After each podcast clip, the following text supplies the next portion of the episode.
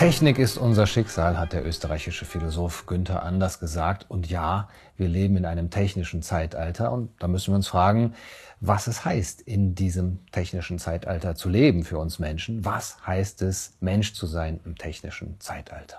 Darüber spreche ich mit meinem heutigen Gast, Oliver Schlaut. Oliver Schlaut ist Heisenberg-Professor an der Cusanus Hochschule für Gesellschaftsgestaltung in Heidelberg, Autor zahlreicher Bücher, zuletzt von ihm erschienen das Technozän, Einführung in die evolutionäre Technikphilosophie. Herr Schlaut, schön, dass Sie da sind. Vielen Dank für die überraschende Einladung. Ja, freut mich auch sehr und das hat mich auch sehr inspiriert, Ihr Buch zu lesen über die Technikphilosophie, die sich ja eigentlich beschäftigt mit dem Verhältnis zwischen Mensch und Technik.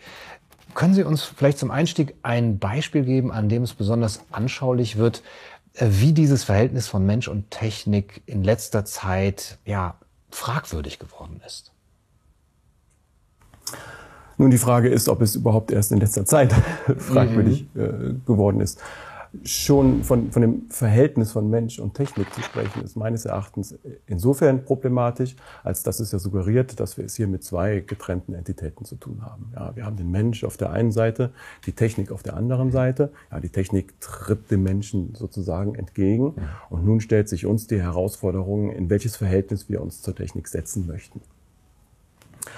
Ähm, und mein ganzes Buch ist im Grunde eigentlich gegen diese Illusion geschrieben. Ja, gegen die Illusion, dass wir es hier wirklich mit, mit autonomen Entitäten zu tun haben.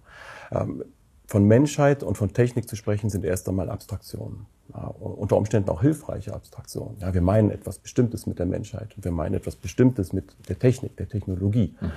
Äh, und, und diese Wortverwendungen sind auch legitim, aber man muss sich immer bewusst machen, es sind reine Abstraktionen. Ja, es sind äh, äh, als Begriffe sind es Produkte unseres Denkens, ja, eines Denkens, welches äh, versucht, unsere Lebenswirklichkeit zu begreifen. Aber wir müssen immer in Rechnung stellen, dass die Lebenswirklichkeit schwieriger und komplizierter ist. Ja, und dass Mensch und Technik eben nicht autonome Entitäten sind, sondern im Grunde nur Momente eines Verhältnisses. Mhm. Ja, sie sind immer nur gemeinsam gegeben, sie sind immer nur zusammen da. Und genau diesen Gedanken wollte ich in dem Buch entfalten. Mhm. Und diesen Gedanken, den meine ich auch sehr ernst. Ja? Denn man könnte ja jetzt spontan einwenden, dass das die Technik sehr viel jünger ist als die Menschheit. Ja? Ähm, Im Grunde schwingt so etwas auch mit in dem Zitat von, von Anders, mhm. mit, mit dem Sie das Interview ähm, eingeläutet haben. Ja, die Technik als, als Schicksal des Menschen. Auch da tritt die Technik dem, dem Menschen noch, noch entgegen. Mhm. Während ich und da gar nicht mal so sehr als Philosoph, sondern wirklich als, als Leser, der die, die Wissenschaften unserer Gegenwart rezipiert. Ich habe das Buch ja geschrieben als, als Gastforscher ähm, in, in einer Arbeitsgruppe von Archäologen. Und dort wollte ich zeigen, einfach nur in Aufbereitung des heutigen archäologischen Wissens, dass die Technik tatsächlich genauso alt ist wie die Menschheit und dass die Technik sogar so eine Art Geburtshelfer der Menschheit war. Ja, ohne die Technik hätte es die Menschheit nie gegeben. Ohne die Technik sähen wir heute nicht so aus, wie wir aussehen. Mhm. Ja. Äh, wir haben es also wirklich mit einem Prozess der Koevolution zu tun. Ja. Zwei Dinge, die, die ähm, nun habe ich schon wieder Dinge gesagt. Die, die Sprache ja. verführt uns zu diesen Substantialisierungen. Mhm. Ja, die, die, Sprache verführt uns dazu, äh, hinter den Wörtern, die wir verwenden, immer, immer eine Substanz, mhm. eine Entität äh, zu wähnen. Aber das, das Abenteuer des koevolutionären Denkens besteht gerade darin, diese Perspektive zu überwinden ja, mhm. zu verstehen, dass wir, dass wir es im Grunde mit, mit, mit einem Prozess der Koevolution haben, in dem wir zwei Pole unterscheiden können. Mhm. Die, die, Menschheit und die Technik, die sich aber gegenseitig äh, durchdringen und mhm. beeinflussen. Ja. Und, und in dem Buch versuche ich dann, ähm, aufzufächern und zu entschlüsseln, wie tief eigentlich die, die Technik in uns mhm. eindringt. Ja, körperlich, aber auch geistig. Das heißt also, es gäbe gar keinen untechnischen Menschen. Das wäre eine solche Abstraktion, von der man vielleicht so als Kulturpessimist oder als Nostalgiker träumt. Damals äh, war der Mensch noch von Technik äh, eben unberührt. Die Technik, schreiben Sie, ist die erste Natur des Menschen. Ja. Mhm.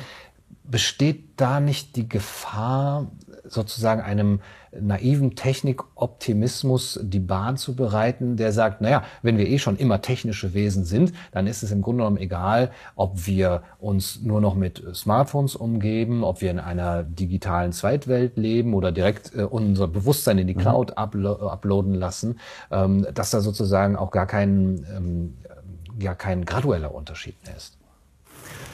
Die Gefahr besteht sicherlich, aber man muss sich äh, bewusst sein, dass wenn man äh, versucht, über die Bedeutung der Technik heute für, für den Menschen nachzudenken, und, und das ist ja irgendwie unser gemeinsames Anliegen. Mhm. Ja, letztendlich geht es ja uns beiden um, um, um die Gegenwart. Mhm. Ja, was machen wir mit den Technologien der Gegenwart? Und wenn man versucht, sich, sich zu diesen Technologien in ein Verhältnis zu setzen, dann bestehen aber zwei Gefahren. Ja, es gibt sozusagen zwei Gräben, ähm, äh, die, die äh, zu, zu beiden Seiten des Diskurses lauern auf der einen Seite den Graben, den Sie gerade beenden, eines naiven Technikoptimismus, ja, dass man davon ausgeht, dass die Technik uns immer nur Gutes gewollt hat und dass das auch mhm. automatisch so weitergeht. Aber es gibt ja auch den anderen Graben, ähm, die Nostalgie eines untechnischen Menschen. Mhm. Und, ähm, und die Hoffnung, die ich äh, mit, mit, mit dem Buch, wie ich es geschrieben habe, verbinde, war ähm, den, den, den Leser und den, den heutigen denkenden Menschen, der, der an den Bedingungen unserer Gegenwart interessiert ist, vor beiden Gräben zu bewahren. Mhm. Ja. Äh, was man relativ einfach sieht, ist, dass durch die Geschichte der Koevolution von Technik und Menschheit äh, die, die Nostalgie eines, eines vortechnischen Menschen, äh, eines, eines technikfreien Lebens sofort äh, versperrt wird. Mhm. Ja, äh, das gibt es nicht mhm. und, das, und, das, hat es auch nie gegeben. Mhm. Ja, und es wird es auch niemals geben. Ja, mhm. wir werden niemals ohne Technik leben. Aber gleichwohl denke ich, aber Sie haben recht, mehr nach der Seite hin zu fragen, denn es ist die subtilere Seite. Gleichwohl denke ich, dass, dass diese gemeinsame Evolutionsgeschichte von Technik und Menschheit ähm, auch nicht einem naiven Technikoptimismus in die Hände spielt. Mhm. Ich glaube, dass man, dass man auch zu, zu, der Seite hin den Graben verhindern, vermeiden kann. Ähm, aber hier ist mehr gedankliche Arbeit äh, mhm. nötig. Mhm. Ja? Und man kann auch sehr präzise benennen, worin diese gedankliche Arbeit besteht. Sie besteht in der Herausforderung, unserer Geschichte. Und wir reden hier von einer Geschichte von über drei Millionen Jahren. Mhm. Ja, wir, wir, können die, die ältesten Werkzeugfunde datieren dreieinhalb Millionen Jahre zurück. Ja, und das ist die Spanne, in welcher wir ungefähr die, diese, diese gemeinsame Geschichte von Mensch und Technik rekonstruieren können. Und die Herausforderung besteht darin, dieser Geschichte so etwas wie einen Maßstab abzuringen, ob die Technik dem Menschen überhaupt zuträglich ist. Mhm. Denn die bloße Tatsache, dass wir diese drei Millionen Jahre überlebt haben und, und heute ähm, hier in, in dieser schicken Lounge mhm. über, über München sitzen mhm. können, ja, die, die ja ein rein technisches Konstrukt ist. Ja? ja. Also wir sitzen ja. hier äh, äh, äh, auf, auf, auf, auf einem Gipfel einer riesigen Betonsäule mhm. ja, und, und haben nicht einmal Angst, dass sie zusammenbricht.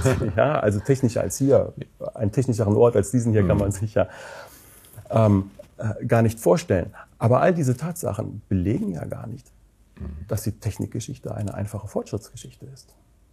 Und das muss man sich wirklich bewusst machen. Mhm. Ja, ähm, das Buch ist aus der Perspektive der Archäologie, aber weiter noch auch aus der Perspektive der Evolutionsbiologie geschrieben. Und man muss sich bewusst machen, dass die Evolutionsbiologie Biologie streng darwinistisch gedacht ähm, keine einfache Fortschrittsgeschichte ist. Mhm. Ja, die, die Evolution ist eine grausame Mutter, die uns gebührt, aber die uns auch wieder von, mhm. von der Oberfläche des Planeten tilgen kann. Und das tut sie ja permanent mit, mit den Tierarten. Mhm. Ja. Es gibt ja ein, ein natürliches Aussterben auch. Ja. Es entstehen Arten und sie werden auch wieder hin, hinfortgenommen. Ja. Und, und in den vielen Dingen, die entstehen, ist auch nicht so, dass alles automatisch, nur weil es entstanden ist und lebt und sich bewährt, dass dort automatisch alles, ähm, dass wir es hier mit einem, einem äh, Reich der Zweckhaftigkeit zu tun haben. Mhm. Ja, auch das ist ja ein ganz wichtiger Grundgedanke des Buches, dass, dass auch ein streng darwinistischer Evolutionsmechanismus Dinge hervorbringt, die nicht zweckmäßig sind. Mhm. Ja, sei es, dass sie vollkommen funktionslos sind, ja, äh, sei es, dass, dass sie sogar funktionswidrig sind, ja, aber dass es Nebenfolgen von anderen Dingen sind, von denen ja. wir wiederum profitieren. Ja? ja? Also man muss sich wirklich darauf gefasst machen, dass, dass man es hier mit einer sehr heterogenen Wirklichkeit zu tun hat. Mhm. Und Technik und Menschen Teile dieser heterogenen äh, Wirklichkeit. Und ihr Verhältnis muss man sehr genau bestimmen. Das muss man sich ganz genau mhm. anschauen, ja, um zu jedem Zeitpunkt bestimmen zu können, ist diese oder jene Technik den Menschen zuträglich ja. oder nein? Also ja. es gibt keine pauschale Antwort auf diese Frage. Mhm. Das heißt, Sie würden schon die Möglichkeit nicht ausschließen, dass wir unterscheiden können, einzelne Techniken. Also dass man sozusagen sagen kann, die vielleicht früheren Techniken oder einige Techniken sind von ihrem Wesen her äh, menschlich oder dem Menschen zuträglich und andere äh, führen ihn eben sozusagen in der Menschheitsgeschichte eher in den Abgrund oder auf ein, ein falsches Gleis. Gibt es denn da Kriterien, die das ausmachen können? Nun, ich wäre glücklich, wenn ich, wenn ich die Frage jetzt in einfachen Worten beantworten könnte. Denn ähm, in, dem ganzen Buch ringe ich ja darum, solche Kriterien zu entwickeln. Ähm, wenn wir uns die technikphilosophische Literatur anschauen, dann sehen wir schon, dass diese ganz lagerübergreifend, ja, es ist weltanschaulich und politisch eine sehr heterogene mhm. Literatur, aber gleichwohl lagerübergreifend sehen wir, dass diese Literatur durchaus geprägt ist von einem tiefen Technikskeptizismus. Ja. Also ein Unbehagen an, an mhm. der Technik, auch an der modernen Technik, wie es dann manchmal heißt, ist schon die Triebfeder dieser Literatur. Aber gleichwohl haben sich die Autoren gescheut, sozusagen mit offenen Karten zu spielen ähm, und die Kriterien klar zu benennen. Und, und, da wollte ich versuchen, in meinem Buch einen Schritt weiter zu, zu kommen ähm, und durchaus so, so eine Art Matrix zu entwickeln, die die Leser sich aneignen können und verwenden können mhm. In der Beurteilung von, von, von Technik in ihrer eigenen Lebenswelt. Mhm. Ähm, und solche Matrixen Matrizen kennen wir ja. Also ein vielleicht etwas einfach gedachtes Modell kennen wir aus, aus der Kosten-Nutzen-Rechnung. Mhm, genau. ja. Aber schon die Kosten-Nutzen-Rechnung hat es im Grunde in sich, ähm, weil wir oft die Technikgeschichte ja nur auf ihren Nutzen hin mhm. befragen. Mhm. Ja? Und dann sind wir bei diesem etwas naiven Fortschrittsnarrativ, mhm. ja, dass es immer nur besser wird und automatisch besser wird. Und, und ein erster Schritt besteht natürlich darin, dass man auch die Kosten beziffert. Und worin bestehen die Kosten? Ähm, nun, hier wird es natürlich dann direkt schwieriger. Ja, ähm, wir, wir, sprechen jetzt nicht über eine ökonomische Kosten-Nutzen-Rechnung, ja, wo man äh, einfach nur Dinge be bepreisen muss mhm. ja, und dann Preise gegeneinander aufrechnet. So ist es nicht. Ähm, aber wir, wir kennen gewisse Dinge, die unter diese Kategorie der Kosten fallen. Ja, die ökologischen Kosten sind mhm. vermutlich der prominenteste Posten. Ja. ja. dass wir ja neben der Technik einen riesigen Müllberg aufhäufen. Ja, die, die, die dunkle Seite der, mhm. der Technik, die dunkle Seite des Mondes mhm. sozusagen. Ja, so hat es der französische Philosoph äh, Dagonier einmal bezeichnet. Ja, er sagte, es ist schon durchaus richtig, dass wir Technikphilosophie betreiben. Das heißt, dass wir über den Menschen nicht in Abstrakto sprechen, sondern äh, in seiner konkreten technischen Verfasstheit. Aber dabei begehen wir den Fehler, dass wir nur die helle, glänzende Seite des Mondes mhm. äh, in Rechnung stellen und die gesamte dunkle Rückseite äh, vergessen. Ja? Und, und, den Müll. Das ist der Müll. Mhm. Ja? Der Müll, der sich überall aufhäuft. Ja? Mhm. sogar in den Gletschern des Himalaya findet man inzwischen die Pestizide, die wir hier auf den Äckern ausbringen. Ja, die, die, die, die ganze Welt verwandelt sich in eine Toxic World, mhm. ja, wie, wie es in der Soziologie manchmal heißt. Äh, und, und diese ganze Realität wird weitgehend ignoriert. Aber man muss sie natürlich in Rechnung stellen. Und dann bin ich noch einen Schritt weitergegangen oder habe es zumindest versucht. Ähm, da reden wir jetzt allerdings durchaus über, über eine experimentelle Seite meines Buches, ja, wo ich mir als, als Autor und Philosoph erlaubt habe, experimentierend mhm. zu denken, das heißt mit einem Gedanken zu spielen, ähm, auch wenn ich noch nicht die richtigen Worte gefunden habe, ihn, ihn zu formulieren und ähm, mir selbst noch nicht ganz sicher bin, inwiefern ich da eine These entwickle, die, die, die ich auch verteidigen können mhm. werde. Ja, aber ich denke, das ist äh, legitim. Ja, es ist ja auch als eine ja. Einladung an die Leser gedacht, ja, ja. mit zu experimentieren. Ähm, und hier spreche ich von der Kategorie des Verlustes. Ja, das ist eine Idee, auf die bin ich gestoßen bei dem französischen Schriftsteller und Moralisten Baudouin de Boudinat, mhm. der die, diese Kategorie des Verlustes ganz groß macht und uns fragt, was verlieren wir eigentlich in dem Fortschritt? Ja? Und das ist, denke ich, nochmal philosophisch eine ganz neue Kategorie, ja, die man auch nicht reduzieren kann auf die Kosten. Mhm. Ja? Selbst wenn man schon begriffen hat, dass Technik auch immer mit Kosten einhergeht. Die Ressourcen, die wir investieren, den Müll, den wir produzieren. Ähm, selbst dann wenn man diese ökologischen Kosten schon mit ins Bild gebracht hat, ähm, ist man ja insofern noch naiv, als dass man die Kosten als bloßen Korrekturfaktor neben den Fortschritt mhm. stellt. Ja, aber man hält immer noch an der Gedanke eines einfachen Fortschrittes fest. Ja, mhm. es, es akkumulieren sich die, die positiven Folgen, der Nutzen, nur dass es eben auch die Kosten mhm. gibt. Aber ist das denn so? Ist es nicht so, dass wir mit jeder technischen Neuerung auch eine Welt hinter uns lassen, die wir verlieren, ja. die vielleicht ein Glück kannte, welches wir nicht mehr kennen, wenn wir in die neue Welt übergegangen mhm. sind? Ja. Äh, und das ist ein zutiefst verstörender Gedanke. Ja. Ich, ich glaube, Angehörigen unserer Generation ist, ist dieser Gedanke ziemlich plausibel, weil wir äh, ja eine ungeheure technologische äh, Revolution erlebt haben, ja, die gesamte Informationstechnologie. Ja. Wir haben mehrere technologische Informa äh, Revolutionen erlebt, auch, auch die Biotechnologie. Ja, aber die sehen wir in unserem Alltag ja. nicht. Ja, die Informationstechnologie erleben wir. Ähm, ich meine, wem sage ich das? Äh, unser Gespräch äh, mhm. wird in einem YouTube-Blog veröffentlicht. Genau, genau. Ähm, aber gleichwohl kennen wir beide ja auch noch die vordigitale Welt. Mhm. Und es ist eine Welt, von der wir uns heute schon nicht mehr vorstellen kann, können, wie sie eigentlich funktioniert hat. Ja, richtig. Ja? Wie hat man, um, um jetzt aus, aus meinem eigenen Leben zu schöpfen, wie hat man vor 1990 eigentlich Wissenschaft betrieben? Mhm. Wie kam man an die Literatur? Ja. Wie wusste man von den Forschungsergebnissen der Kollegen? Mhm. Ja, es, es, ist unvorstellbar uns heute geworden. Die Jüngeren wissen gar nicht mehr, dass es solche Zettelkästen mal gab, sozusagen. Ja. und gleichwohl werden wir durch die Geschichte praktisch widerlegt, es muss irgendwie wirklich gewesen sein.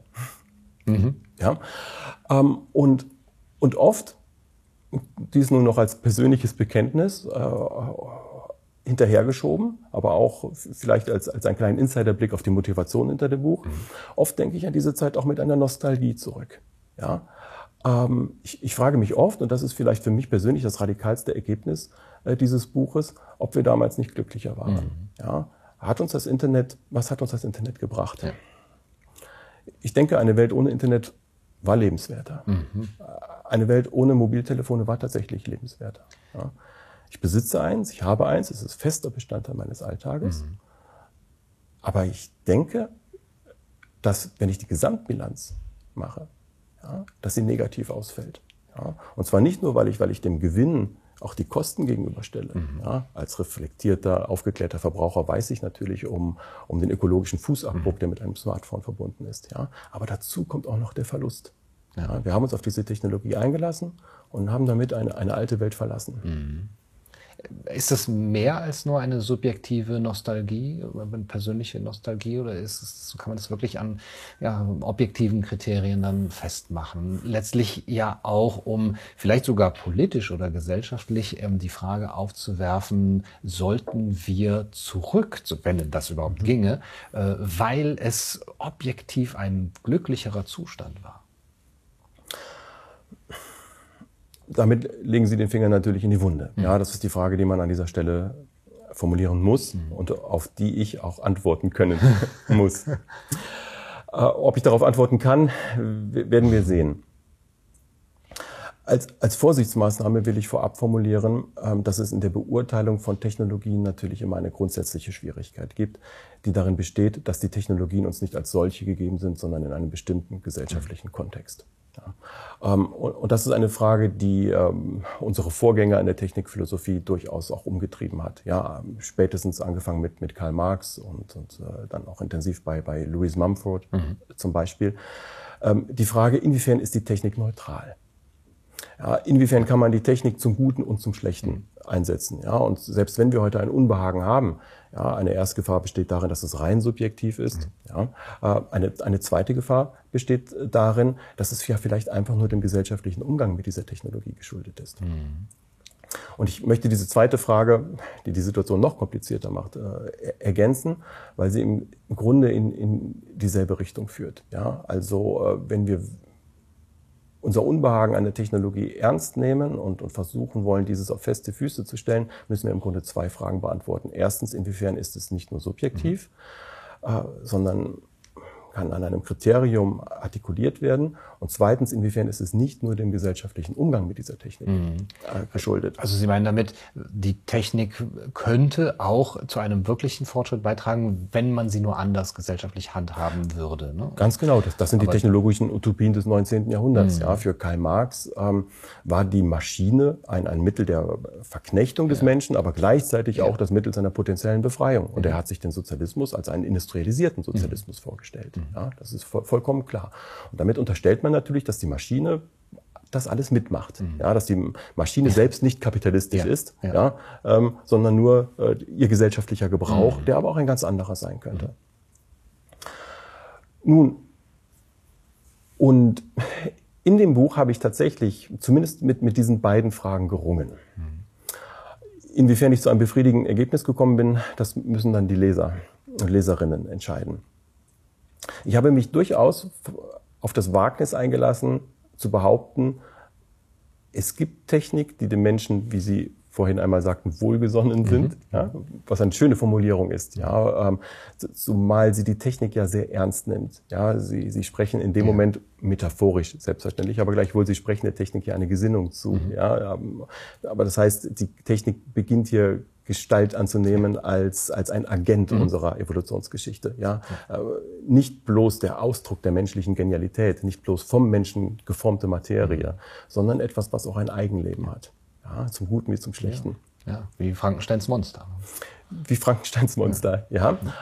ja. Ähm, das wäre ein Beispiel zum Schlechten. Mhm. Ja. Ähm, äh, aber es gibt natürlich auch viele Beispiele zum Guten. Mhm. Ja, das, das ist auch ein, ein Leitfaden des Buches, zu zeigen, wie die Technik aus sich selbst heraus neue Techniken gebiert. Mhm. Ja, und dass die Fortschrittsgeschichte auch, auch äh, so erzählt werden kann. Ja, ähm, durch, durch die Kategorie der Agency, wie man heute in den Kulturwissenschaften sagen würde, ja, die, die Selbsttätigkeit und Materialität der Technik. Nun aber, um, um auf die eigentliche Frage zurückzukommen, ich habe mich schon auf das Wagnis eingelassen, ähm, mich zu fragen, ob man nicht von einer wohlgesonnenen Technik sprechen kann. Ja, also gibt es etwas an der Technik selbst und nicht nur an ihrem gesellschaftlichen Gebrauch. Und ich habe auch versucht, ein Kriterium zu entwickeln, welches ähm, äh, nicht bloß subjektiv ist. Mhm. Ähm, natürlich war das subjektive Unbehagen mein persönlicher Startpunkt, ja, meine persönliche Motivation, aber das, das muss die Leser ja nicht interessieren. Ja, das ist, ist ja ein, ein, ein Zufall. Ähm, und der Begriff auf den ich dort immer wieder gestoßen bin und der, denke ich, der zentrale Begriff in der Beurteilung der Technik ist, so wie es sich für mich dargestellt hat, das ist mein persönliches Ergebnis dieser Beschäftigung, ist der der Freiheit. Ja. Äh, das wäre meine letzte Antwort auf die Frage nach einem objektiven Kriterium in der Beurteilung von Technik. Befreit uns diese Technik oder versklavt sie uns? Mhm. Und diese Frage, jetzt habe ich sie als das, das Ergebnis einer enormen Denkanstrengung dargestellt, mag erstmal ein bisschen plump wirken. Ja, Freiheit, ja, oder Freiheit oder Versklavung. Ähm, aber ich denke, es handelt sich da um, um eine, eine sehr subtile Frage, ähm, deren Subtilität klar wird, wenn man sich eben diese, diese gemeinsame Evolutionsgeschichte von Menschheit und Technik anschaut. Was man dort im Grunde sieht, ist das Entstehen der menschlichen Freiheit durch Technologie. Ja. Ähm, und dieses Entstehen selbst hat, hat, eine, hat eine sehr raffinierte und komplizierte Form, was natürlich nicht überrascht, ja, weil wir betrachten ja, wenn wir eine koevolutionäre Geschichte erzählen, betrachten wir den Menschen durch die Augen der Naturwissenschaft. Mhm. Und damit unterstellen wir schon einen Determinismus. Ja. ja. wir unterstellen schon, dass der Mensch ein Tier ist, unter den anderen Tieren und im Grunde über keinen freien Willen verfügt. Ja, das muss man nicht metaphysisch meinen, aber es ist eine pragmatische Annahme, sonst macht naturwissenschaftliches Studium keinen Sinn. Ja, wir müssen unterstellen, dass es für, für, für jede Wirkung auch eine Ursache gibt. Ähm, aber gleichwohl kann man auch aus dieser deterministischen Perspektive sehen, wie so etwas wie menschliche Freiheit entsteht. Und zwar durch Technologie. Und das ist eine Geschichte, die im Grunde schon eine sehr viel tiefere Wurzel hat, die im Grunde schon in der Biologie entsteht. Das ist ein Gedanke, den der Physiologe Walter Cannon 1929 entwickelt hat. Äh, Cannon hat äh, den Begriff der Homöostase geprägt. Also äh, die Fähigkeit eines Organismus, ähm, sein eigenes Innen gegen äußere Einflüsse zu regulieren. Ja, wir regulieren den Blutdruck, die, die, Temperatur innerhalb des Körpers, ja, ob, ob es jetzt äh, Hochsommer ist oder Winter. Und ja. unser Körper hat immer dieselbe Temperatur, ja, weil er über Selbstregulationsmechanismen verfügt. Und Kennen benutzt schon in der Beschreibung dieser Selbstregulierungsmechanismen das Wort Freiheit. Im Grunde ist es ja eine Art Befreiung von der Umwelt. Ja. Ja, in dem Moment, in dem sich eine Zelle entwickelt, ja, und wir sinnvoll von einem Inneren der Zelle sprechen können, ja, nicht nur weil es eine Zellwand gibt, sondern weil das Innere selbstregulierend ja. wird, ja, da haben wir es im Grunde schon mit einer Befreiung von der Umwelt zu tun. Ja, e egal was draußen passiert, egal ob es, ob es äh, wie, wie, das Wetter uns auch zürnt und stürmt, äh, äh, wir haben unsere Temperatur mhm. und die bestimmt der Organismus selbst. Ja. Ähm, aber das ist natürlich noch eine sehr metaphorische Beschreibung. Ja. ja, die Zelle ist nicht frei, sie setzt nicht ihre mhm. Temperatur mhm. und behauptet sie dann ja. gegen, gegen, die aber Welt. Aber sie ist erstmal unabhängig eben von diesen äußeren. Aber es passiert mhm. etwas. Ja, ähm, es entsteht eine relative Autonomie. Mhm. Es ist nur eine relative Autonomie, weil die Zelle natürlich eingebettet bleibt in ihr Ökosystem. Mhm. Ähm, sie, sie hat einen Stoffwechsel mit ihrer Umgebung und, und hängt, benötigt diesen Stoffwechsel auch, um ihre Homöostase betreiben zu können. Und das Gleiche gilt natürlich auch für uns und es gilt noch heute. Ja, das ist eine ganz fundamentale Einsicht. Äh, wir leben ja, gerade wenn wir über Technologie sprechen, leben wir ja oft in der Illusion, dass wir uns von der Umwelt im Grunde emanzipieren können. Aber das stimmt nicht. Ja, äh, wir bleiben auf die Umwelt an, angewiesen. Ja, äh, Sie können jetzt 60 Sekunden lang die Luft anhalten, mehr schaffen Sie nicht. Mhm. Ja, mhm. also wir, wir atmen. Mhm. Ähm, und die Luft, die wir atmen, die ist schon nicht mehr so gut. Mhm. ja, da, da, setzen uns schon die negativen Folgen der Technik zu. Ja. ja ähm, und das ist eine Illusion, das ist eine Wahrheit, die, die, äh, die, die wehtut, weil wir alle tendenziell in dieser Illusion leben, uns von der Natur emanzipieren zu können. Ja. Das heißt, in dieser Radikalität ist die Idee falsch, dass wir frei werden, dass wir autonom werden. Ja, wir bleiben immer in die Natur eingebettet, in Ökosysteme eingebettet und wir bleiben fundamental von ihr abhängig. Ja, 60 Sekunden Luft anhalten und danach ist Schluss. Mhm.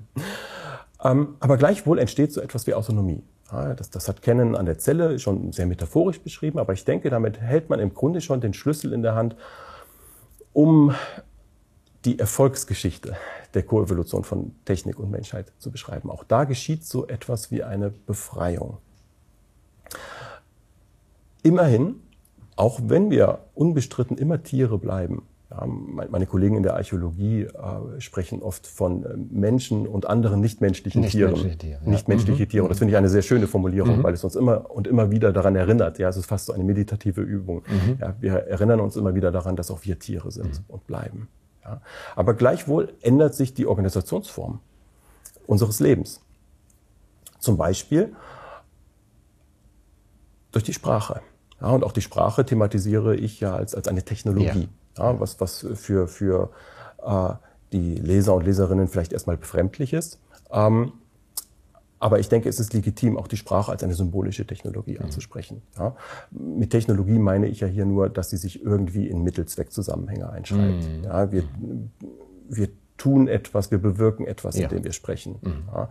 Äh, entstanden ist das Sprechen vermutlich als eine Technologie der Koordination kollektiver Handlungsabläufe. Ja, ja. wir, wir, tun Dinge gemeinsam mhm. äh, und wir tun sie effektiver gemeinsam, wenn wir unser Handeln koordinieren. Ja. Also das ist damit ein, ein, Instrument der Weltbeherrschung.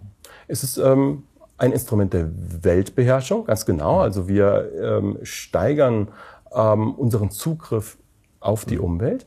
Aber das Interessante ist, und deswegen bin ich Ihnen jetzt sehr, sehr dankbar für dieses Stichwort der Weltbeherrschung, aus der Sprache wird, und das war nicht vorhersehbar, auch ein Instrument der Selbstbeherrschung. Mhm. Ja, ähm, das ist eine etwas spekulative These, ja, die, die von verschiedenen Autoren suggeriert wird, zum Beispiel in der Technikphilosophie von Ernst Cassirer, ähm, in der Entwicklungspsychologie von Lev Vygotsky in den 20er und 30er Jahren, ja, auf den ich mich sehr stark beziehe in, in, in diesem Buch. Die Idee, dass die, dass die Sprache, die Fähigkeit äh, zu sprechen, ähm, tief in den Menschen eingreift, indem sie einerseits die äußere Wahrnehmung strukturiert. Mhm. Ja, also wenn man einmal die Sprache erworben hat, wenn man einmal ein sozialisiertes Wesen ist, dann lebt man ja in der, in der Illusion, Teil einer strukturierten Umwelt zu sein. Ja, wir sehen die Dinge, die, äh, die, die diesen Raum hier äh, ja. be bevölkern, das Mobiliar und die Dinge, die relevant für uns sind. Ähm, aber tatsächlich ist das ja Und das ist eine philosophische Binsenweisheit, eine Konstruktion. Mhm. Ja? Ähm, es ist eine selektive Wahrnehmung äh, der, der Wirklichkeit. Ja? Wir erbringen in der Wahrnehmung der Wirklichkeit auch eine Ordnungsleistung. Mhm. Und diese Ordnungsleistung scheint auch sprachlich vermittelt zu sein. Ja? Ähm, das heißt, die Dinge kristallisieren sich sozusagen aus der Wirklichkeit heraus in dem Zuge, in dem wir fähig werden, sie zu benennen. Mhm. Und etwas ganz Ähnliches scheint auch äh, komplementär in unserem Inneren zu geschehen. Ja? Ähm, auch unser eigenes Inneres erfahren und strukturieren wir erst durch die Versprachlichung unserer Erfahrungen. Ja? Was, was eine ziemlich verstörende Einsicht ist oder sprechen wir vielleicht erstmal von einer Hypothese, mhm. das ist noch keine Einsicht, ähm, weil die Sprache natürlich eine soziale Technik ist und bleibt. Mhm. Ja, die Sprache ist erst einmal ein Mittel der Koordination unserer Handlungen. Ja. Und wenn ein Kind diese Sprache erlernt hat, dann kann es in einem zweiten Schritt diese Sprache auch auf sich selbst anwenden. Mhm. Ja. Ähm, und dann geschieht mit seinem eigenen Innenleben das Gleiche, was zuvor mit, seinem, mit seiner äußeren Wahrnehmung passiert ist. Ja. ja. Es ist, nimmt Struktur an. Ja. Mhm. Und äh, da verkehrt sich die, die äh, Naturbeherrschung, die Beherrschung der äußeren Welt auch in eine Beherrschung der inneren Welt. Ja. ja. Der Mensch wird plötzlich fähig, die Reizreaktionsketten, die das Tier beherrschen, zu unterbrechen. Ja, symbolisch vermittelt. Ja. Ähm, wir machen Erfahrungen in der Welt, aber die Reaktion ist nicht einfach nur durch einen Instinkt diktiert, mhm. sondern wir können innehalten. Wir können Szenarien entwerfen. Wie sollen wir darauf reagieren? Mhm. Ja, wir haben das Problem wahrgenommen. Äh, wie reagieren wir jetzt am besten darauf? Ja, ja. Wir können verschiedene Szenarien durchspielen. Ja, wir können sie abwägen. Ja. Äh, wir können sprachlich vermittelt. Sprachlich genau. vermittelt, ja. ganz genau. Also vielleicht, um das nochmal zu veranschaulichen. Ich, ich denke, da ist auch die alte These von Herder äh, mit gemeint, der auch über diese Instinktarmut des Menschen äh, sagt oder aus dieser Instinktarmut äh, folgt, dass dort ein, ein Freiraum geworden ist, den der Mensch dann auch zur Spracherfindung dann benutzen konnte und diesen einzelnen inneren Vorgängen dann auch ja letztlich ähm, Begriffe geben konnte. Vielleicht, wie wenn ich jetzt ich sage, ah, da mhm. scheint es auch so eine Entität ja. wie das Ich zu geben, oder ich gebe mir sogar einen Namen, dann bin, bin ich abgegrenzt von anderen. Oder ich sage, das ist ein Gefühl. Und mhm. auf einmal ist etwas, was vielleicht sogar nur ein Prozess ist oder mhm. ein, ein, ein ein Verb sogar, mhm. äh, ist auf einmal ein, ein Substantiv oder auch die Unterscheidung von, von S und unbewusstes S, ich, über ich, äh, scheint ja dann auch so eine substantivierende Kraft zu haben, die ohne die Sprache vielleicht gar nicht unbedingt, äh, ja, die eben unsere innere Wirklichkeit konstruiert. So. Ganz genau. Und dabei entsteht, wie Sie gerade sehr schön gesagt haben, ein Freiraum. Mhm. Ja, und damit sind wir wieder beim Begriff der Freiheit. Ja. ja? Und, und da hätten wir ein Beispiel, wo die Technologie ähm, uns tatsächlich befreit hat. Mhm. Ja, in dem Fall ganz konkret von den Instinkten. Mhm. Ähm, aber vergessen wir nicht, ja, wir müssen immer die gesamte Bilanz in, in Betracht ziehen, um, um, wenn wir die Frage aufwerfen, ob es ein Fortschritt war. Ja. Ähm, natürlich stellt sich wieder die Frage nach dem Verlust. Mhm. Wie war es, als wir noch bloße Tiere waren? war es schöner? Mhm. Wir wissen es nicht. Ja? Äh, und da reden wir auch über, über ähm, ein evolutionäres Geschehen, welches für uns unhintergehbar geworden ja. ist. Ja? Wir können uns durchaus fragen, ob wir nicht besser das Internet abschalten mhm. sollten. Ja? Nicht, dass ich an die Möglichkeit glaube, aber ich träume davon. Naja, mit gewissen äh, Energiekrisen oder so äh, kann das vielleicht schneller geschehen als zu dem gegen unseren Willen, Gegen unseren Willen. Ja? Ähm, aber dass wir jetzt ähm, politisch darüber abstimmen, ja. ja, also mit diesem, mit diesem Programm möchte ich nicht zur nächsten Bundestagswahl ja. antreten. In, in Science-Fiction-Romanen gibt es das schon mal bei, bei Dune von Frank Herbert. Äh, das spielt in einer Welt, wo die Menschheit sich oder die, ja, die Menschheit sich entschieden hat, auf bestimmte Techniken zu verzichten. Ah, sehr interessant. Also zurückzugehen. Ja. Aber ja, so hat man das noch nie gesehen in unserer ja. Menschheitsgeschichte. Ja. Durchaus. Ja. Nun, auch hier stellt sich also die Frage nach dem mhm. Verlust. Wir wissen nicht, was wir verloren haben. Ja, das, das, ist, mhm. das ist das Tückische an dem Verlust, dass, dass man ihn nicht spürt, dass man ihn nicht kennt. Ja. Ähm, man, man wandert in eine, in eine neue Welt hinüber, man wird Teil dieser Welt mhm. und, und die Erinnerung verblasst. Ja. Wir wissen niemals, was wir verlieren. Das ist das, das, das Tragische mhm. an, an der Fortschrittsgeschichte. Und hier reden wir auch von einem Fortschritt, den, den wir nicht rückgängig machen können. Mhm. Ja, wir, wir werden immer Menschen bleiben. Mhm. Ähm, ganz egal, wie schön es war, ein, ein einfacher Menschenaffe zu sein, ja, wenn, wenn es denn schön war. Äh, ähm, aber es stellen sich natürlich die Fragen nach den Kosten.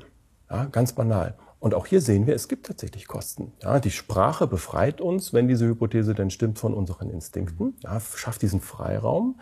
Äh, ein, ein Freiraum, der dann eine ganz kuriose Karriere er, erlebt. Ja, am, Ende steht das, was wir gerade hier miteinander äh, erleben, ja, in ein philosophisches Gespräch. Mhm. Das war erst einmal nicht angelegt. Ja. das, das ist sozusagen die Agency der Technologie. Mhm. Ja, sie, sie, sie führt zu, zu neuen Dingen, die so nicht vorhersehbar waren. Mhm. Aus einer bloßen Technologie der Handlungskoordination ähm, bei der gemeinsamen Bewältigung des Lebensprozesses, ja, der, der, der, Jagd zum ja. Beispiel oder dem Kochen, ja, wird ein philosophisches Gespräch. Ja. Wer hätte das gedacht? Mhm. Äh, vor einer Million Jahren niemand.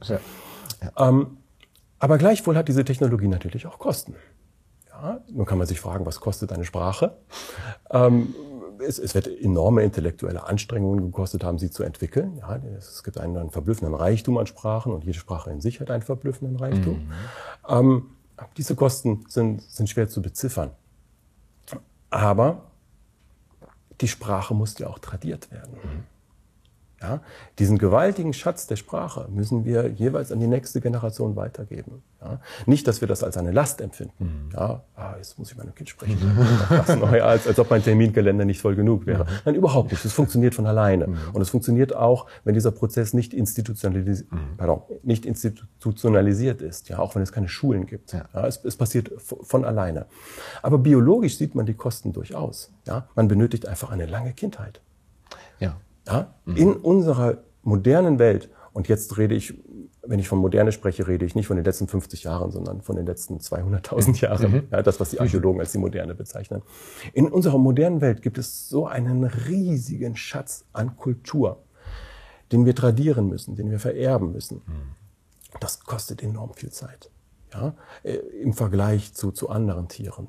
Ja, äh, denken Sie mal an, an äh, ein Fohlen. Ja. Ja, wenn das geboren wird, ja, ein paar Stunden nach der Geburt steht es schon auf den Beinen. Ja. und es weiß alles, was es zur Bewältigung des eigenen Lebens benötigt. Mhm. Bei einem Schimpansen ist das schon anders. Ja, Schimpansen haben schon eine relativ komplexe Kultur. Mhm. Ja, und das meine ich jetzt ernst. Sie mhm. haben wirklich eine, eine Kultur. Ja, sie sind auch keine reinen Instinktwesen. Äh, sie tun in ihrem Leben Dinge, die ihnen nicht von den Instinkten vorgegeben werden, ähm, sondern die sie sich von Artgenossen abgeschaut ja. haben. Eine entwickelte und tradierte Kultur. Mhm. Und die umfasst zum Beispiel auch ein, ein ganz verblüffendes Reichtum an, an, äh, an Nahrungsmitteln. Mhm. Ja, und äh, so wie es aussieht, sogar Nahrungsmitteln, die die medizinische Wirkungen entfalten, ja, und, und ja. gezielt aufgesucht werden. Ja. Ähm, also auch hier reden wir schon von einer Kultur, die vermittelt werden muss. Äh, ich weiß jetzt nicht, wie lange das bei einem Schimpansen dauert. Ja, vielleicht sechs Monate, vielleicht 18 Monate. Mhm. Ja, das, das wird so ungefähr der Bereich sein. Und dann weiß der Schimpanse das. Ein Menschenjunges weiß mit 18 Monaten noch so mhm. gut wie gar nichts. Mhm. Ja, ähm, es braucht äh, zwölf Jahre, sagen wir mal, ja, bis, bis es äh, arbeitsfähig ist. Ja. ja. Äh, und in, in unserer Kultur gönnen wir ihm und, und müssen ihm auch noch, noch sehr viel größere Zeiten gönnen. Ja, mit zwölf Jahren kann man, kann man in einer Fabrik arbeiten des 19. Jahrhunderts, aber man kann noch nicht an einem Institut für Physikforschung betreiben. Ja, dafür muss man erst mal 25 oder sogar 30 mhm. werden. Ja. Ähm, äh, und das heißt, wir reden hier von einer lang ausgedehnten Kindheit, in welcher die Kinder sozusagen energetisch ein parasitäres Dasein führen. Mhm. Ja, sie, sie tragen nicht bei zum energetischen Haushalt, ähm, sondern, sondern beziehen mhm. nur. Ja, und das muss kompensiert werden ja, durch eine gesteigerte Produktivität äh, der, der Eltern oder der gesamten Gemeinschaft. Ja. Das heißt, man sieht auch, die Sprache hat durchaus einen Preis, ja. ja was erstmal ein verblüffender Gedanke ist, weil man sich das keine stimmt. Gedanken drüber das macht. Ja. Das könnte man fast schon ökonomisch beziffern. Auch. Man könnte es fast ökonomisch beziffern, ja. Und, ähm, und so tun es ja auch die Evolutionsbiologen. Mhm. Ja. Evolutionsbiologen machen Kosten-Nutzen-Rechnungen. Ja. Und oft haben sie damit, glaube ich, sehr viel mehr Recht als die Ökonomen. Mhm. Ja. Weil die Evolution tatsächlich unter so einem bestimmten Diktat der Nützlichkeit steht. Ja. Ähm, wenn etwas biologisch nicht Nachhaltiges entsteht, dann muss es wieder vergehen. Ja, während menschliche Handlungen, für die die Kosten-Nutzen-Rechnung ja eigentlich konzipiert wurde, sehr viel komplexer sind. Ja, wir tun so viele Dinge, die äh, im Lichte der ökonomischen Rationalität unsinnig sind, mhm. ja, aber die, die, uns so wichtig sind. Das heißt, in der Biologie ist die Kosten-Nutzen-Rechnung vielleicht an ihrem besseren Platz als in der Ökonomie. Mhm. Und das heißt, um diesen ganzen Gedanken äh, aufzusummieren, die Sprache wäre ein Beispiel für eine Technologie, die uns durchaus befreit, die aber natürlich mit einem Verlust einhergeht, mit einem Verlust, zu dem wir uns nicht in ein Verhältnis setzen können, mhm. ja, äh, aber auch mit Kosten, die wir durchaus beziffern können. Ja. Um das noch ein bisschen weiterzuführen, wäre dann eine Folgerung daraus die, die alte These von, von Platon über die Schrift, äh, dass eben damit auch ein Verlust an äh, Merkfähigkeit, äh, an Gedächtnis einherging, sobald die Menschen die Technik der Schrift erfunden hatten oder es ihnen gegeben wurde von einem, ich glaube, ägyptischen Gott heißt es dann, dass ähm, es ja nicht mehr nötig war, ganze ähm, ja, diese ganze Tradierung eben mündlich äh, zu machen. Und das bedeutet eben einen Verlust an, man würde dann annehmen, genuin menschlicher Fähigkeit, dass irgendwie diese, diese starke Gedächtnisleistung äh, eigentlich in uns angelegt ist, wir sie aber durch Technik verloren haben. Platon ist, ist ähm ja, ein, ein vergiftetes Stichwort, ja. aber, aber in einem, in einem fruchtbaren, positiven mhm. Sinne, ja. Denn einerseits hat er tatsächlich dasselbe gesagt, mhm. ja. Er, genau wie ich sage, ich würde am liebsten das Internet abschalten, hat Platon gesagt, und die Schrift bringt uns auch nichts ja, Gutes. Ja. Und die Kunst auch direkt weg. und er lag natürlich unglaublich daneben. Mhm. ja, und, und das ist die Bürde, die, die, die wir tragen mhm. müssen. Ja, liegen wir nicht automatisch auch daneben, wenn wir, wenn wir diesen Gedankengang Platons äh, wiederholen. Nun, warum lag er daneben? Ähm, auch hier reden wir wieder unmittelbar über Technikphilosophie. Ja? Ähm, die Verschriftlichung der Sprache hat uns natürlich ganz neue, ungeahnte Möglichkeiten eröffnet. Ja? Man denke an die ganzen modernen Wissenschaften. Mhm. Ja, die, die modernen Wissenschaften, und ich glaube, das kann man jetzt wirklich in einem ganz strengen Sinne sagen, wären ohne Schrift nicht möglich. Ja? In einer Kultur, die sich auf mündliche Tradierung äh, beschränken müsste, wäre moderne Physik unmöglich. Ja? Und zwar nicht einmal, was einem jetzt als allererstes in den Sinn kommen könnte, weil einfach der äh, Schatz an Informationen zu reich ist. Mhm. Nein, weil es wirklich eine, eine kulturelle Betätigung ist, die an dem Medium des Symbolischen hängt. Mhm. Ja? Die Physik ist mathematisch und Mathematik ist wesentlich schriftlich. Ja, es ist nicht, Mathematik ist nichts, was in Gedanken stattfindet und verschriftlicht werden kann, ja. sondern Mathematik geschieht auf dem Papier. Ja, ähm, sehr beeindruckend deutlich wird das an, an der Erfindung der Infinitesimalrechnung im 17. Jahrhundert, ja, ähm, die, äh, die notwendig war für die Weiterentwicklung der, der, der Physik der Zeit. Und äh, man sieht dieses neue diese neue mathematische Technologie, also integrieren und differenzieren zu, zu können, wie man das aus der Schule noch kennt, ja, die entsteht auf dem Papier. Ja, äh, geniale Mathematiker dieser Zeit entwerfen einen neuen Kalkulus, wie es damals hieß, ja, also wirklich ein, ein, ein materielles Rechnen auf dem Papier. Ein Kalkulus, welcher funktioniert. Er erlaubt ihnen in einem ganz neuen Sinne äh, Mathematik und damit auch Physik zu betreiben, aber sie sind intellektuell, philosophisch in einer Verlegenheit, weil sie nicht wissen, was sie zu diesen Symbolen denken sollen. Mhm. Ja, und dann entsteht dieser große Streit. Gibt es unendlich kleine mhm. Größen? Ja? Mhm. Aber das zeigt ja, dass, dass sozusagen die schriftliche Kultur äh, unserem Denken voraus war. Ja, es ist keine Verschriftlichung eine, eine, eines gedanklichen mhm. Prozesses, ja, mhm. sondern die Schrift selbst ist da und sie ist essentiell und sie trägt die Mathematik und die Physik. Und wenn man Glück hat, kann man auch etwas dazu denken. Ja. Muss man aber nicht. ja. Mhm. Und ich, ich, spreche hier aus eigener Erfahrung, denn äh, meiner ersten Ausbildung nach bin ich ja Physiker, ja. Und, und was passiert mit einem jungen Menschen, der Physik studiert? Ja, er wird dazu konditioniert, ähm, äh, diese symbolischen Kalküle zu beherrschen. Und man muss nichts dazu denken. Mhm. Ja? ja, ein bisschen wie bei modernen Ökonomen auch oder bei Börsenmaklern manchmal. Ja, nur dass es bei den Physikern nicht, nicht, nicht, nicht Teil ähm, ähm, eines Misserfolges ist. Mhm. Ja, bei den Ökonomen äh, artikuliert man diesen Gedanken, weil man ihre Tätigkeit in Frage stellen will. Mhm. Aber die, die, Physik funktioniert. Ja, mhm. Sie ist großartig. Ja, und man muss nichts dabei denken. Platon war, ja. war, war unser Ausgangspunkt. Ja, das heißt, die, die, die Schrift Natürlich hat Platon recht. Ja, wir verlieren etwas. Mhm. Das, das, äh, das ist immer so. Ja, ähm, gleichzeitig haben wir aber auch Dinge gewonnen, die nicht absehbar waren. Mhm. Ja, und mit dem Internet könnte natürlich auch genau dasselbe passieren.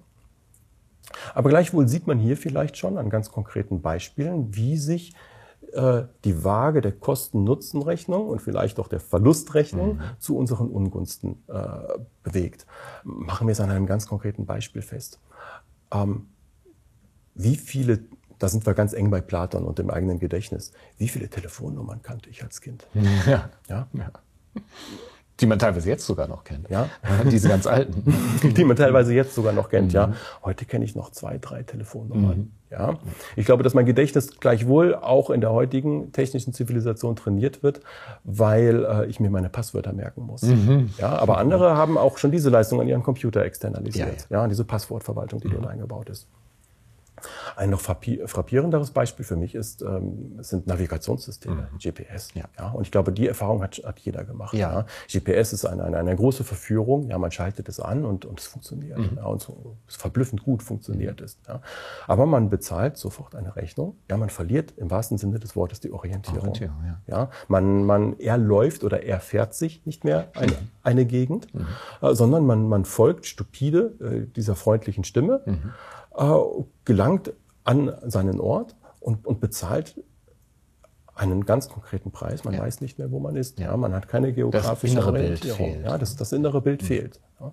Und in dem Zusammenhang ist es vielleicht ganz interessant, so ein Navigationssystem mit einer älteren Technik ähm, äh, zu, zu vergleichen. Denn, vielleicht sollten wir dies bei dieser Gelegenheit noch einmal sagen, ja, ähm, die, die Folie, der Vergleichsfall darf ja niemals der technikfreie Mensch sein. Mhm. Ja, weil den gibt es einfach nicht und den hat es auch nie gegeben. Das heißt, wir müssen immer, wir, wir dürfen nicht die Technik mit, mit dem technikfreien Menschen vergleichen, sondern wir müssen immer Techniken ja. miteinander vergleichen. Ja. Und, und äh, der naheliegende Vergleich zum GPS wäre natürlich die Landkarte. Mhm. Ja. Und die Landkarte ist auch ambivalent. Ja. Manche Menschen kommen mit ihr sehr gut zurecht, andere überhaupt nicht. Ja.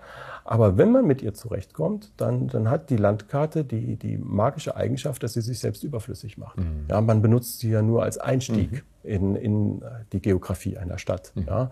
Und bald emanzipiert man sich aber von ja. ihr. Ja. Das ist eine Technik, die uns nicht fesselt, ja, die uns eigentlich Stimmt. erlaubt, ähm, äh, unsere eigenen Möglichkeiten besser umzusetzen. Ja. ja. Und ich denke, das Bild, welches wir von der Stadt haben, vielleicht wird es auch niemals unabhängig von der Landkarte. Mhm. Ja. Das ist ja immer die Illusion, ja, dass es sozusagen die nackte Wirklichkeit gibt, das reine Menschsein, ja. ja. das bloße Orientieren des, des äh, mhm. alten Jägers und Sammlers, der noch in uns steckt. Mhm. Ja. Und, und wenn er heute im modernen München aktiv ist. Ja? Nein, ja, das sollten wir beiseite schieben. Vielleicht ist es so, dass unsere Orientierung immer technisch strukturiert ist. Ja, zum Beispiel durch Sprache und dann irgendwann auch durch anspruchsvollere Medien wie zum Beispiel Landkarten. Ähm, aber es sind Medien, die uns selbstständiger machen. Ja, es sind Technologien, ähm, die durchaus in dieser subtilen Freiheitsrechnung irgendwie zu unseren Gunsten zu funktionieren ja. scheinen. Und damit sind wir endlich wieder bei dieser Frage zurück. Genau. Ja, ist es, ist es nur subjektiv, dieses Unbehagen, oder kann man, mhm. kann man es dingfest machen? Ja? Mhm. Und da sieht man, da sieht man es, glaube ich, sehr konkret. Es sind Technologien, die uns, die uns befreien. Ja, sie haben ihren Preis. Also eine ganze Infrastruktur steckt dahinter. Ja, eine ganze Kartografieindustrie, ja, Wissenschaft und Industrie. Ähm, aber wir bezahlen diesen Preis und, und scheinen mehr herauszubekommen, als wir hineinstecken. Mhm. Bei einem GPS sieht das anders aus. Ja? Ein GPS macht uns nicht frei, mhm. sondern ja. versklavt uns, weil es uns die geografische Orientierung nimmt und, und ähm, ähm, was, was nicht tödlich ist. Mhm. Ja, man kann ja auch mit dem GPS leben. Aber, aber man muss dann wissen, dass man es weiterhin brauchen wird. Ja. Und sich abhängig macht. Und also diese macht. Autonomie, die man angestrebt hat, wird eigentlich durch eine relative Abhängigkeit von der Technik dann äh, auf dessen Kosten eben bezahlt. Ganz genau. Und wir reden ja hier von einer Technik, ähm, von, von einem ungeheuren technischen Dispositiv. Mhm. Das, was wir als Konsumenten, als Endverbraucher sehen, ist ja nur das kleine Gerät in der Hand. Mhm. Ja, mhm. ähm, welches ein, ein Smartphone ist. Mhm. Ja, und es ist smart nicht nur, weil es wundervolle Dinge kann, sondern es ist ja auch ästhetisch smart. Mhm. Ja, es ist äh, fast gar nichts, ja. es ist elegant. Und, aber es ist ja tatsächlich nur der Endpunkt einer gewaltigen Infrastruktur. Ja, kein GPS ohne Satelliten, die, die um die Welt kreisen ja. und, und die Signale mit dem Handy austauschen, ja, damit, damit äh, überhaupt unsere geografische Position bestimmt werden kann. Und äh, keine Satelliten ohne Raketen, die diese Satelliten ja. in die Umlaufbahn bringen, ja. Und, und, und keine Raketen ohne die Kraftstoffe, mhm. die, die diese Raketen befeuern, ja. Und die Kraftstoffe nicht ohne, dass, dass wir sie herstellen, ja. Ähm, ähm, das, das heißt nicht ohne Atomkraftwerke, mhm. nicht ohne Gas. Äh, oder, oder andere Elektrizitätswerke, ja, die zum Beispiel mit Gas laufen und Gas nicht, ohne dass das Gas irgendwo gefördert wird und keine Gasförderung, ohne dass es Kriege um Gasfelder mhm. gibt. Ja. Ähm, also all das hängt mit drin, für uns unsichtbar. Ja, aber wir reden über eine gewaltige Infrastruktur. Mhm. Die Technosphäre ist das dann. Die Technosphäre, ja. ganz genau. Ja, die omnipräsent ist, die uns vollkommen umschließt, aber die doch irgendwie die schaurige und geniale Fähigkeit hat, sich unsichtbar zu mhm. machen. Mhm. Und da berühren wir auch einen Punkt, der in Ihrem Buch auch formuliert wird und der auch ganz wichtig ist. Also diese Technosphäre umschließt uns, sie kommt von außen auch irgendwie auf uns zu, macht sich aber unsichtbar.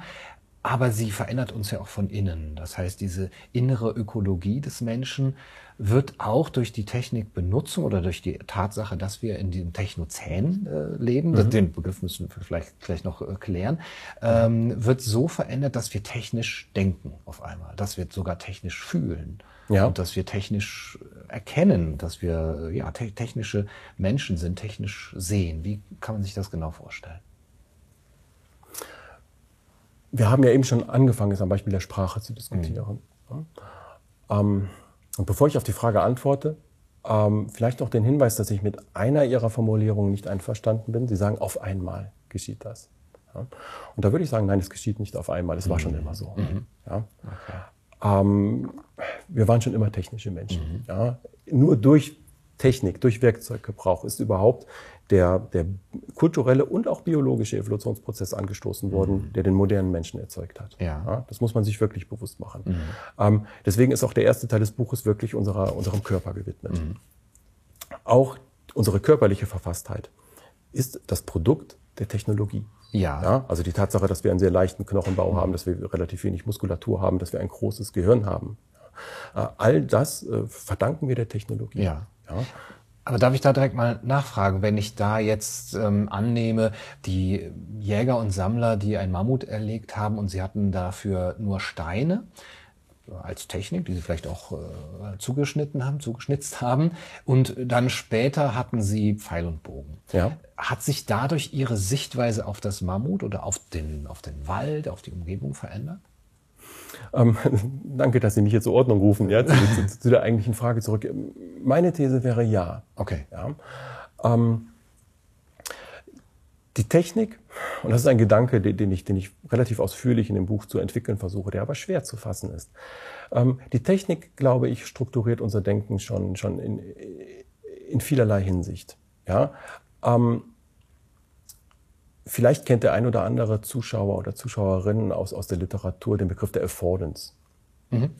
Ja, ein Begriff aus der ökologischen Wahrnehmungstheorie, der beschreibt, dass wir die Dinge nicht einfach als nackte physische Objekte wahrnehmen, sondern dass wir unmittelbar mhm. äh, ihre Gebrauchsmöglichkeiten wahrnehmen. Mhm. Ja? Ähm, und wenn ich hier unmittelbar so betone, dann, dann weil ich es wirklich meine. Ja, also nicht als Resultat einer Überlegung. Mhm. Ich sehe etwas und dann denke ich mir dazu, ach, das mhm. könnte ich verwenden, sondern nein, die Dinge bieten sich uns direkt als praktisch belangvolle dar. Ja, wenn wir eine Türklinke sehen, dann, dann ja. drücken wir in Gedanken sozusagen schon. Mhm. Ja, ähm, und das bezieht sich natürlich erst einmal auf die Wahrnehmung der Werkzeuge selbst. Ja, wir leben in einer Welt, die sozusagen aus Werkzeugen besteht. Werkzeuge in einem allgemeinen Sinne. Ja, es liegt hier kein, kein Hammer auf dem Tisch, ja, aber, aber ein Heft und Gläser. Und auch das sind Werkzeuge äh, unseres Lebensvollzuges. Ähm, und die nehmen wir sozusagen direkt als nützliche wahr. Und ich würde sogar noch einen Schritt weitergehen, und ich glaube, darauf zielt dann Ihre Frage, und würde sagen, ähm, und wir nehmen diese Werkzeuge auch als Teil unserer selbst war, mhm. ja, weil wir sind so ungeheuer kompetent in ihrem Umgang, ja, und das meine ich jetzt nicht ironisch, ja, mhm. Äh, wir haben sie ja selbst hervorgebracht, und sie sind fester Bestandteil ja. unseres Lebens, ja, so dass, dass sie wirklich Teil unserer selbst werden, ja, also der, der, der, der Autor, der Psychologe, der diesen Begriff der Affordance geprägt hat, der sprach ähm, schon von, von unseren äh, Armen und Beinen als Semi-Werkzeugen. Mhm. Ja, also auch die ragen ja in mein Sichtfeld hinein und, mhm. und es ist schon, halb ist es mein Körper und halb ist es Werkzeug. Mhm. Und dasselbe gilt eigentlich für die Werkzeuge, die ich ergreife. Auch die sind schon eigentlich Teil meines Körpers. Mhm. Ähm, weil die Passung einfach da ist. Ja, sie, das, das Glas ist so gemacht, dass es meine Hand passt und ich weiß, was ich damit tun kann. Mhm. Ja, in, in ganz verschiedenen Hinsichten. Ich kann jetzt daraus trinken, aber ich, ich kann es auch benutzen, ähm, um, um eine hässliche Spinne einzufangen oder, oder äh, ganz andere Dinge zu tun. Und in dem Moment, und da sind wir, glaube ich, endlich dann wirklich bei Ihrer Frage, in dem Moment nehmen wir die Welt sozusagen durch die Augen der Werkzeuge wahr. Ja, wir entwerfen eine Welt des Machbaren.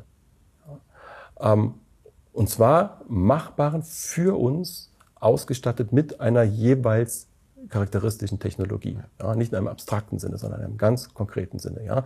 Ich äh, sehe, wenn ich in die Welt schaue, sehe ich immer Möglichkeiten. Ja. Ähm, negativ Gefahren, Dinge, die ich meiden sollte, positiv Dinge, die sich mir darbieten, mhm. Möglichkeiten, die ich ergreifen kann. Ja. Und dieser Blick, äh, das ist kein biologisch nackter Blick, ja, sondern es ist ein sozialisierter Blick und es ist ein technisch, technisch ausgestatteter mhm. Blick. Ja, ich sehe sozusagen durch die Werkzeuge auf die Welt. Und wenn mir dieses Mammut begegnet, ja, dann kann dieses Mammut ganz unterschiedliche Bedeutungen mhm. haben. Ja. Ist es überhaupt Teil meines Ressourcenraumes? Ja, ist es überhaupt relevant als Nahrungsquelle?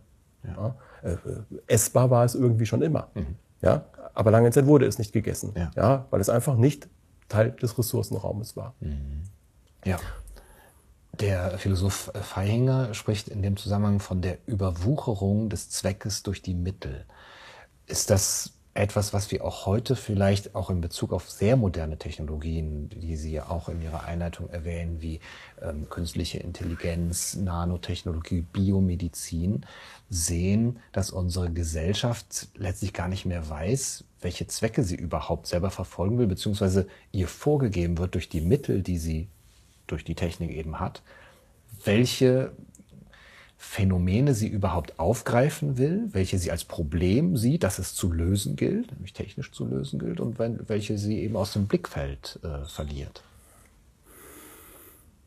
Das ist eine Frage, die für mich furchtbar schwer zu beantworten ist. Ja.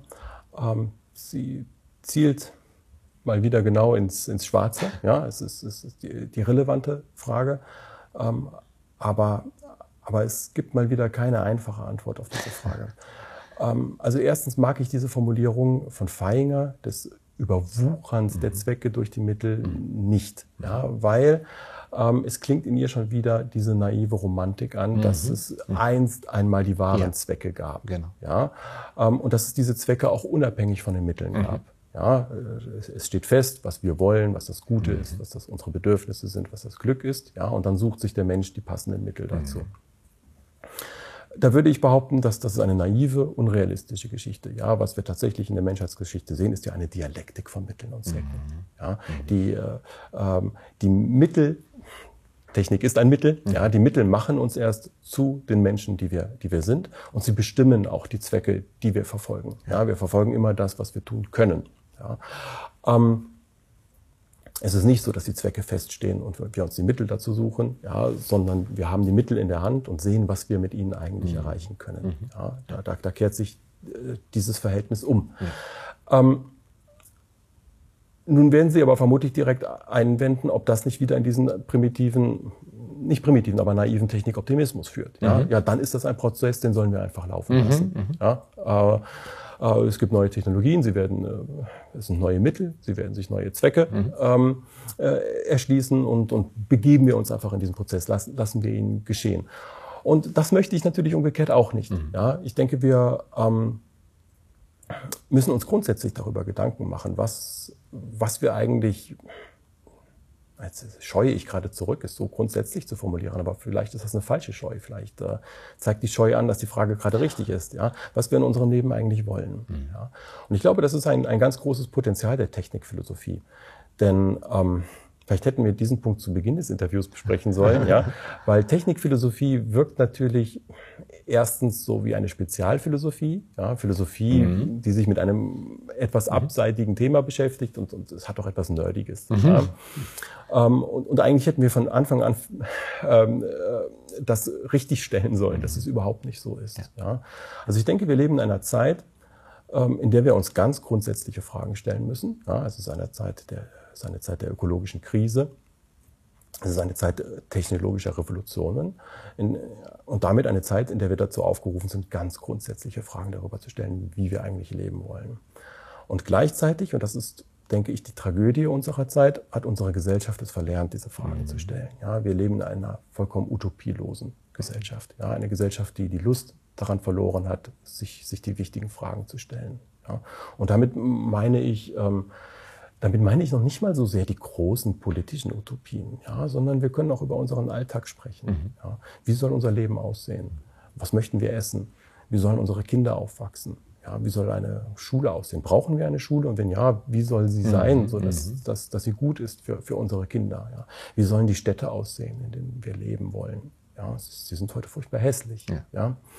Ähm, und gleichzeitig kann man diesen Gedanken kaum artikulieren, ohne dass man ähm, in den Ruch gerät, versnobbt zu sein. Ja? Ein Kulturpessimist. Denke, ein ja. Kulturpessimist.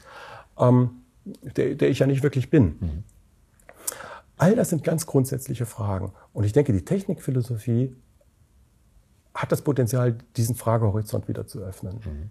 Ja, ähm, denn die modernen Technologien provozieren diese Fragen einfach. Ja, wenn, wenn wir über künstliche Intelligenz sprechen, ja, dann, dann fragen wir uns sofort, wollen wir das eigentlich ja. oder, oder nicht? Ja. Ist das gut für uns, ja oder nein? Ja, dann nehmen wir uns plötzlich diese Freiheit. Mhm. Ja, und das kann man, glaube ich, so als eine Art, um es brutal auszudrücken, als Brechstange für den Diskurs benutzen. Mhm. Ja, ähm, man kann den Diskurs aufbrechen und uns dazu bringen, wieder diese ganz grundsätzlichen Fragen mhm. zu stellen.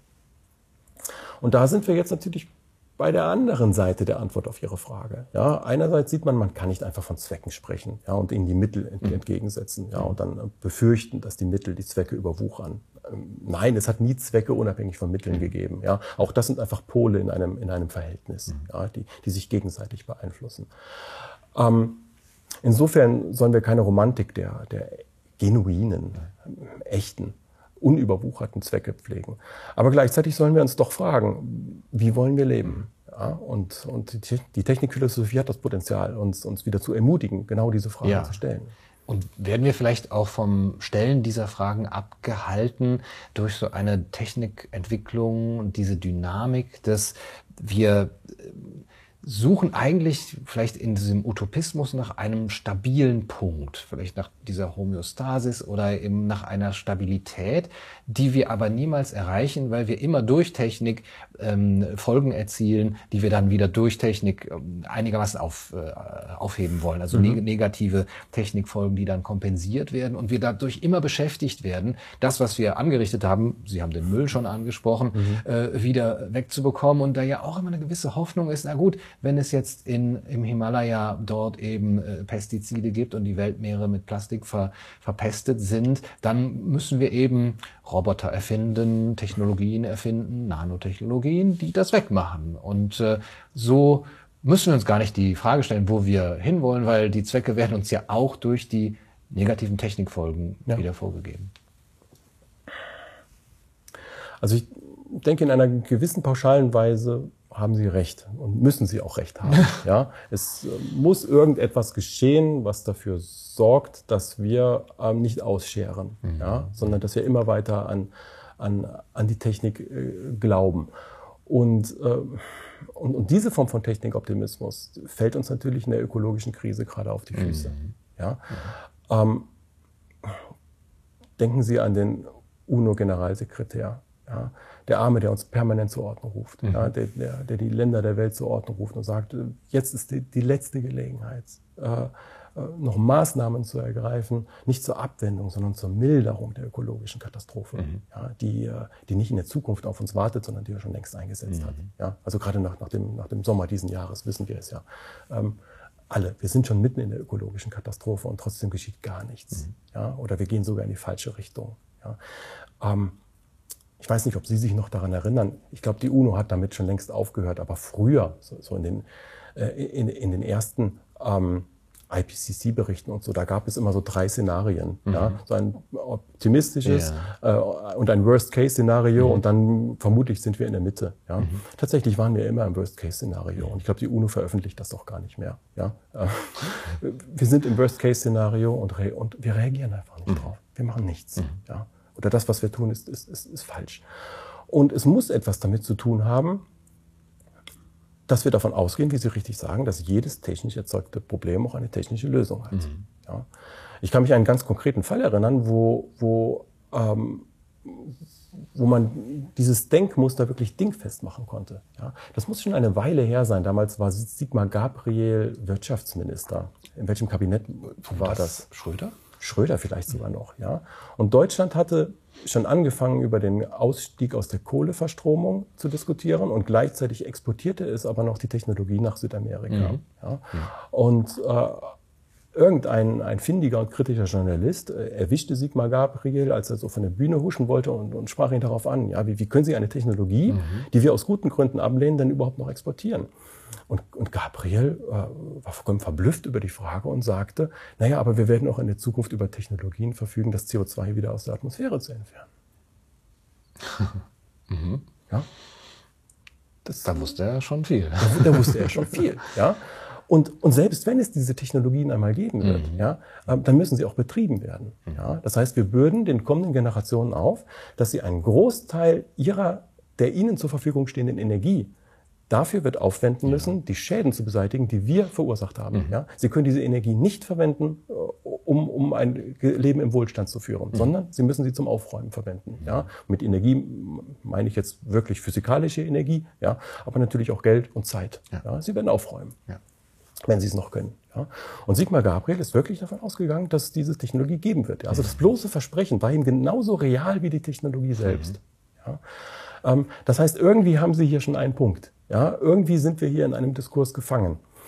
Was ich nicht weiß, worauf ich auch nicht antworten kann, ist, was, was sozusagen die kausale Realität dieses Mechanismus ist. Mhm. Ja. Worin besteht dieser Mechanismus? Ja. Ist es Psychologie?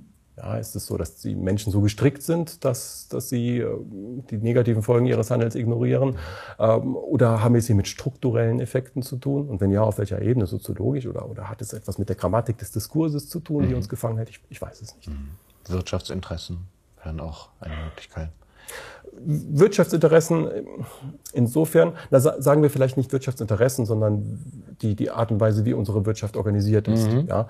Ähm, äh, es, es taucht in der, in der wirtschaftskritischen Literatur schon bei Engels, bei Friedrich Engels, immer wieder der Gedanke auf, dass unsere Wirtschaft natürlich ähm, durch ihre Organisationsweise einen kurzfristigen Takt mhm. verfolgt. Ja. ja. Und einen ähnlichen Punkt haben heute, heutzutage Politikwissenschaftler auch über Demokratien gemacht. Ja, warum reagieren Demokratien nicht auf den Klimawandel? Mhm. Ja, weil der Klimawandel ein, ein langfristiges Geschehen ist, während Demokratien im Wesentlichen durch den Wahlrhythmus getaktet sind. Ja. ja das ist, wäre eine Erklärung, die mir sympathischer wäre als eine rein psychologische, ja, mhm. weil man hier wirklich einen strukturellen Mechanismus-Ding festmachen könnte. Mhm.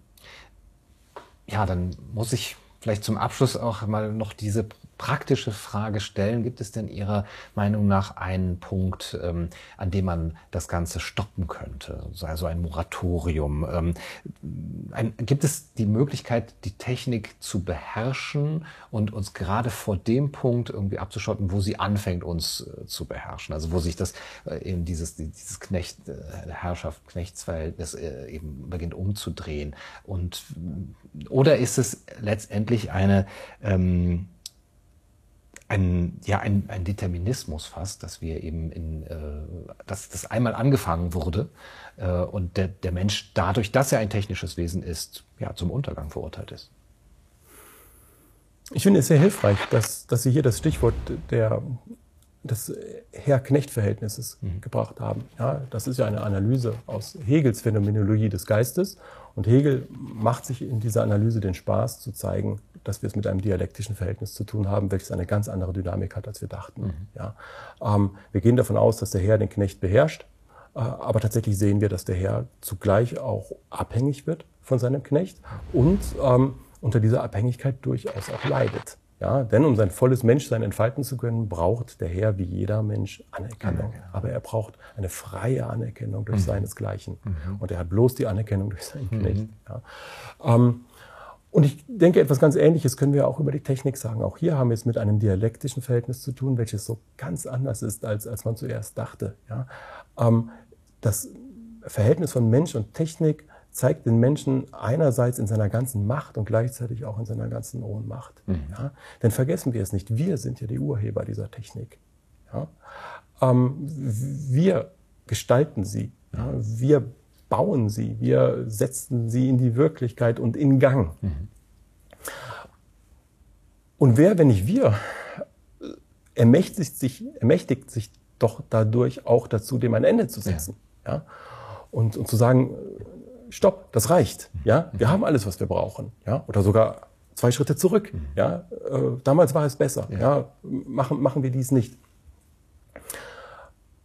Aber gleichzeitig, ja, in, in, in diesem Moment der Ermächtigung des Menschen ja, zeigt sich auch seine ganze Ohnmacht, in, in, indem er diese seine eigene Macht vollkommen verkennt. Mhm. Es ist undenkbar darüber, dass, wir, dass so ein Moratorium stattfindet, ja, dass sich die Gesellschaft im, im besten demokratischen Sinne versammelt und darüber nachdenkt, was sie eigentlich jetzt noch will.